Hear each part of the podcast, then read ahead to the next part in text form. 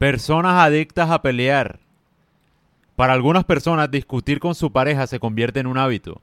No importa lo que hagas, siempre te van a formar problema por todo.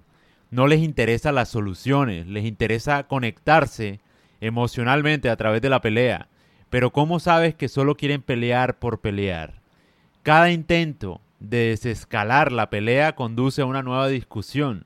Te sientes como si estuvieras en una cinta de correr interminable. No van a parar. No importa lo que hagas, todo va a estar mal. En general, las razones por las que las personas les gusta discutir por discutir son las siguientes. Primero, la formación.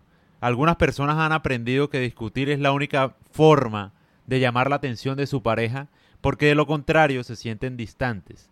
No puedes culpar a alguien por ponerse peleonero si lo entrenas a que esa sea la única forma en que le vas a prestar la atención. Borrachos. Los borrachos tienen la habilidad de estar borrachos sin parecer borrachos. Algunos se convierten en imbéciles irracionales y víctimas que solo quieren pelear. Y por lo general, el alcohol convierte a las personas en expertos, en desorientar a los oponentes y en herir. Un borracho siempre busca eso. Nunca discutas con un borracho. Tercera forma, cuando la persona tiene una personalidad en torno al miedo. Algunas personas simplemente no conocen o no confían en otras formas de resolver problemas. Dejar de pelear se siente como renunciar a sentir o renunciar a una identidad, lo cual se siente como renunciar al mismo tiempo a la relación de pareja. Para ellos es mejor morir juntos, literalmente, que vivir solos y no sentir nada. Se identifican con la pelea. ¿Han escuchado alguna vez a una mujer que diga que ella es peleonera, que es que su carácter es fuerte, porque ella está empoderada y tal? Eso es mentira, la verdad. Uno no puede justificar el mal actuar de uno como un rasgo de la personalidad. Te gusta pelear porque te sientes identificada, porque tal vez tienes un dolor interminable de tu infancia que has acogido como algo de tu personalidad, pero si tú te pones a revisar tu pasado te vas a dar cuenta que esa rabia y ese carácter fuerte viene por algún dolor que no has logrado sanar. Entonces es para pensar, ¿tu personalidad es así o tienes algún tipo de trauma inconveniente que te ha vuelto así? ¿Odias a los hombres o es que no tuviste un padre, por ejemplo? ¿O tuviste un mal novio? ¿Los hombres son malos realmente? ¿Eres agresiva, empoderada, fuerte, humillativa? ¿Porque eres así? ¿Naciste así desde niña? ¿O tienes algún vacío emocional? Y lo digo también los hombres.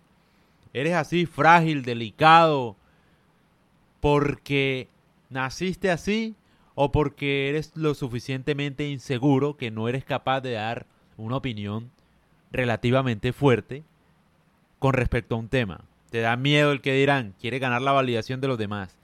¿Tu personalidad es así, que apoya los movimientos? ¿O en realidad eres así? Eso es lo que hay que pensar. Y los pongo en los contextos invertidos, obviamente, porque la mujer hoy día quiere ser muy fuerte y el hombre, todo lo que diga la mujer le parece correcto. Entonces, se han invertido un poco los papeles. No digo que esté bien o mal, solo estoy mostrando un ejemplo. Es la verdad. Toda mujer quiere ser grosera, altanera, porque siente que su personalidad es así, porque estamos empoderadas, ¿qué tal? Y el hombre le da la razón a las mujeres, todo le parece sexista, misógino, machista, porque está buscando obviamente ganar la validación de ellas y por fin tener sexo con alguien, pero él vende el humo y dice que su personalidad es así. Es para pensar.